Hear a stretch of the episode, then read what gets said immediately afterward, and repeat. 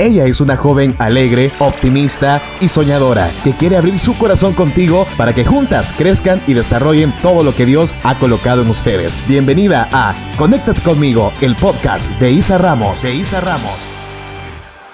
¿Qué ondas? Qué alegría estar aquí, conectada contigo en un nuevo episodio. Hoy quiero empezar este episodio diciéndote algo muy importante. No estás solo. Y tú dirás, Isa, ¿por qué me dices esto? Yo creo que en estos tiempos una de las cosas que más ha traído es soledad.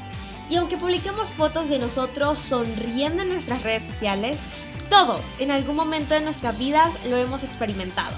Esto incluye a los que parece que tienen muchos amigos. Porque no se trata de la gran cantidad de gente que conoces, sino que si no tienes ningún amigo de verdad, en el fondo te sentirás solo y puedes acabar con malos amigos, con tal de estar acompañado. Tampoco la tecnología lo va a llenar, porque puedes durar horas y horas navegando por todo el internet, viendo películas o series. Y aún así cuando apagues esa computadora o celular, puedes sentirte solo. En estos días leí algo que me impactó mucho, y es que varios expertos advierten que la próxima epidemia mundial es la soledad. Y dije, ¿cómo podemos evitar esto?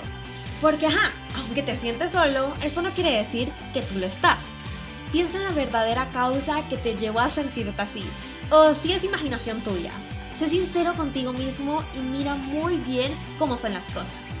No exageres, muchas veces los pensamientos son como arenas movedizas. Cuando más vueltas le das, más te hundes. La realidad es que caes como en una espiral.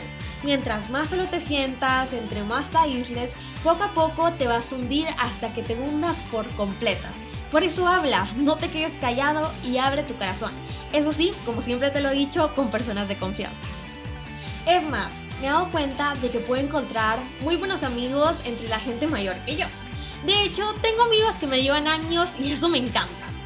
Pero aún así, el asunto no es que le tengas miedo a estar solo.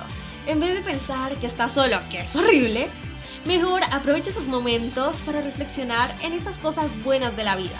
Porque Dios nos diseñó para estar en conexión con Él.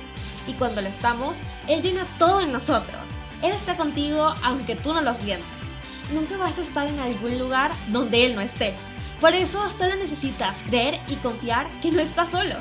Te envío el mejor de los abrazos. Dios te bendiga. Si te gustó este episodio, te invito a compartirlo con tus amigas y para seguir conectadas con Isa, búscala en Facebook, Instagram y suscríbete en su canal de YouTube como arroba Isa Ramos Verdugo. Bye bye, hasta una próxima conexión.